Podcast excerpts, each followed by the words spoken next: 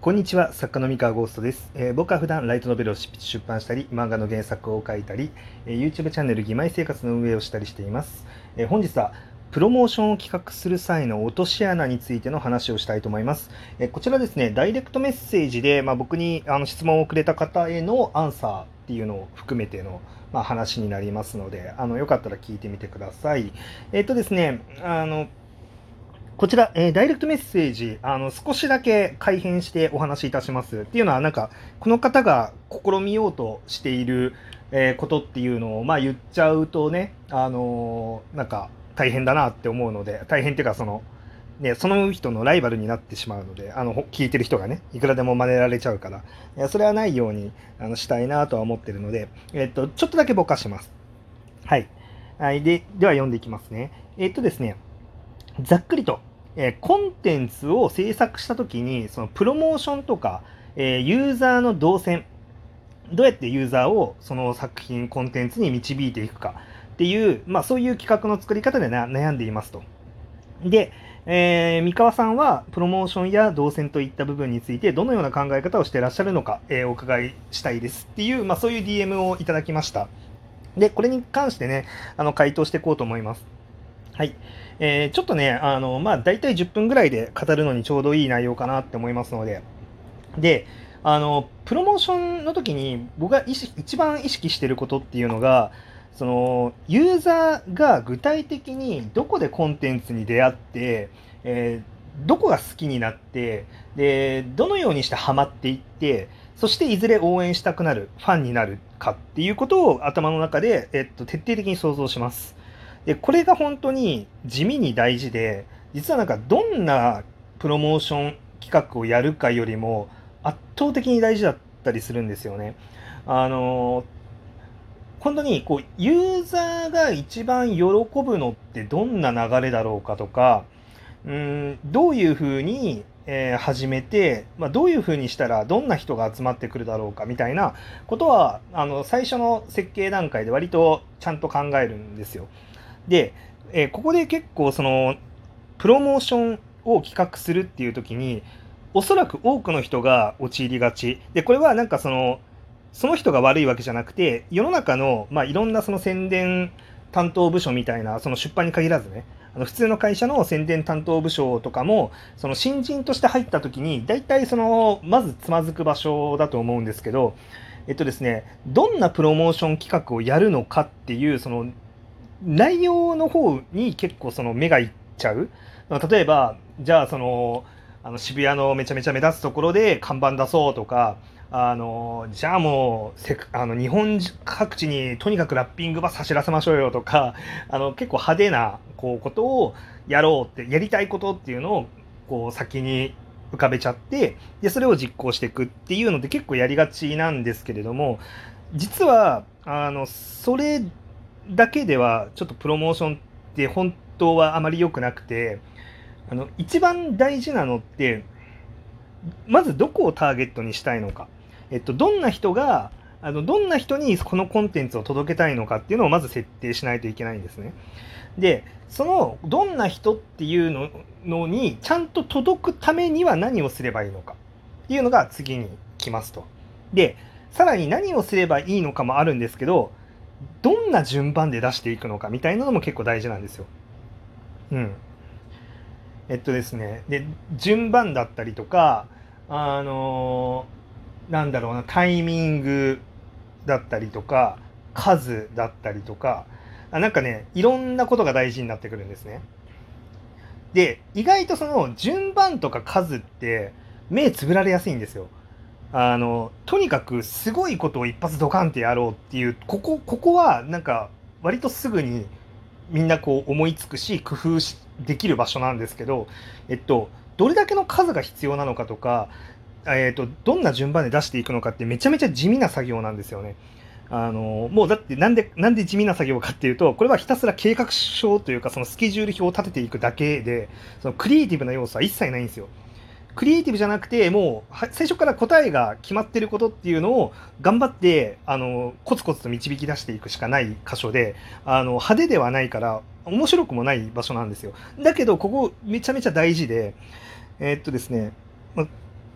例えばなんですけど、まあ、人って結構そのまあ特定の例えばね一つの学校の生徒たち全員に情報を出しますみたいなこういう分かりやすい特定の母数に向けて情報出しするっていうのはすごい簡単なの。だからその学校で例えばそのなんかいついつに体育祭がありますっていう情報って、まあ、各教室でプリント配れば一瞬で終わるじゃないですか。まあ、担任の先生が各教室でこういうのやりますって言ったら一瞬で伝わるんですよ。で、これはなんか一つの学校に関してはもう全然簡単なの。なんですけど、じゃあ例えば、あの、国が、え学校の教育指導要領をこういうふうに決めます、決めました。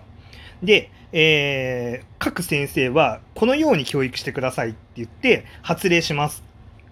って言って流すじゃないですか。そうすると、学校ごとにその情報が伝わる順番が微妙に違ったりとか、で、学校に伝わるんだけど先生方の理解の仕方だったりとかで、微妙になんか伝わり方が違ったりとかして、結果、生徒のところに影響するまでにはタイムラグが発生していくんですよね。で、これっていうのは、その、あのどこにどこだあの一つの学校だけに伝えればいい情報と全国各地の学校に伝えなきゃいけない情報であの伝わり方が違うんですよ。でこれはもうタイミングとか順番とかが結構関係してきちゃっててでそこでこう差っていうか微妙なズレというかタイムラグっていうのが発生しちゃうんですね。でこれと全く同じような原理っていうのがその商品とかコンテンツサービスとかの、えー、ていうの？プロモーションでも起こるんですよ。例えばなんですが、えー、そうだな、その渋谷の看にでっかい看板出すぜみたいなプロモーションを打ったとして、その看板をあのが目に入るタイミングって渋谷歩いてる人の中でもタイミングが全然違うし、まあ、そもそもなんかこうその渋谷を歩く人をターゲットにしますってって言ったってじゃあその渋谷月曜日に歩いてる人火曜日に歩いてる人水曜日に歩いてる人土日に歩いてる人全然違うじゃないですか。でもっと言っちゃうと1ヶ月に一度ぐらいしか渋谷に来ない人とか、まあなんかそういうのもいるわけじゃないですか。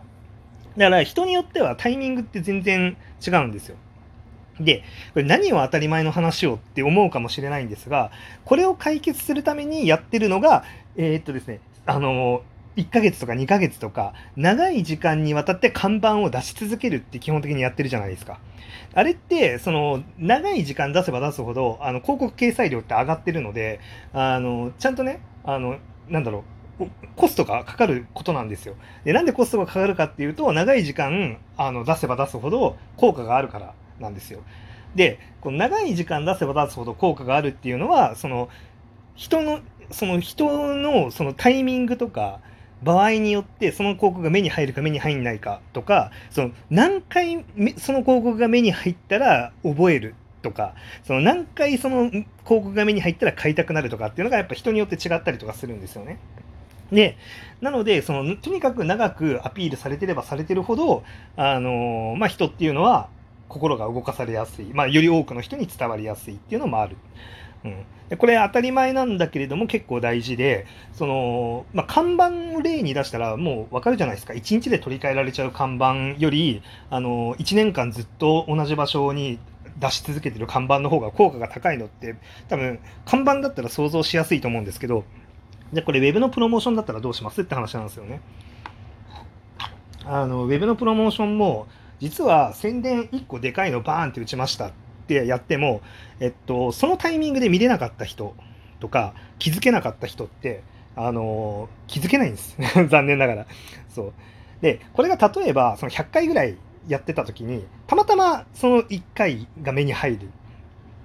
そこから、あの、あ、存在を認知するとか、その何回も見ることによってあの5回目ぐらいでようやくもうちょっと深く知ってみようかなって思って興味を持ち始めるとかあのそういうのがあるんであのあれなんですよ実はその漫画ツイッター漫画とかで100日間連載してみ見たりとかしてる漫画だったりとかあとは100日とまでは言わないけど、その定期的に同じテーマで、えー、出し続けてる漫画ってあるじゃないですか。あれがなんで広告効果、プロモーション効果として高いかっていうと、その数が多いからなんです。だから人によってタイミングが合わない人がたまたま入ってくる確率っていうのは上がるんですよね。あのそれが渾身の1枚限りの漫画、渾身の1回限りのイラストっていう感じでやった時に何が起こるかっていうと、その渾身の1回を見逃した人がいたら、もうその人は出会えないってことなんですよ。で、まあ、リツイートの機能のおかげで、まあ、ツイッター割合、その、時期を逃しても、後から発掘されるパターンっていうのは全然あるんですけど、まあ、それでもやっぱ確率は落ちますよね。発掘されるパターンの。やっぱりその定期的に数をやればやるほど発見はされやすくなる。それはもう間違いないですね。で、ここの、だからそのタイミングっていうのが人によって異なったりとかもするので、この数っていうのはすごい大事だし、順番も大事。その、例えば、なんだろうな、最初にアニメドカーンってやりましたってなって、で、その後、あの、ちょっとちっちゃい、あ、あのボ、ボイスドラマ出しますっていうキャンペーンを打ったとするじゃないですか。そうすると、もう、戻れないんです。あのね、ボイスドラマ打ちますのキャンペーンはよほど付加価値をつけないと多分反応は弱いんです、アニメよりも。なので、あの、アニメをやっちゃったら、そのボイスドラマやりますはもう取り返しつかないんですよね。で、なので、どんなお客さんが、えー、っと、反応するのか、最初に入ってくるのかっていうのをちゃんと考えなきゃいけなくて、このお客さんがこのコンテンツが次にこういうものを出してきたら喜ぶんじゃないか、さらにその次はこうだったら喜ぶんじゃないか、こうだ、こうだっていうのを、あの、ちゃんと順番と、そのタイミング、あの、数、あと数ですね。っていうのをちゃんと想像して設計するっていうのがすごい大事なんですよね。だから、結構そのプロモーションって1個どでかいのやったら勝ちかっていうとそんなことはないので、まあ、それはなんか、あの、結構大変ですよっていう お話です。あの、ダイレクトメッセージくれた方はね、あの、プロモーションの企画頑張って考えてると思うんですけれども、えー、まずね、その、どんなお客さんに届けたいのか、そのお客さんたちが、おおってなるものは何なのか、あの食いつきたくなるものは何なのか、で、そのコンテンツのファンにどうやったらなってもらうのかっていうのを、あの、今一度ね、向き合って想像してみるといいんじゃないかなって思っております。はい。というわけで今日はちょっとね、専門的でしたが面白い話だったんじゃないかなと思います。はい。以上。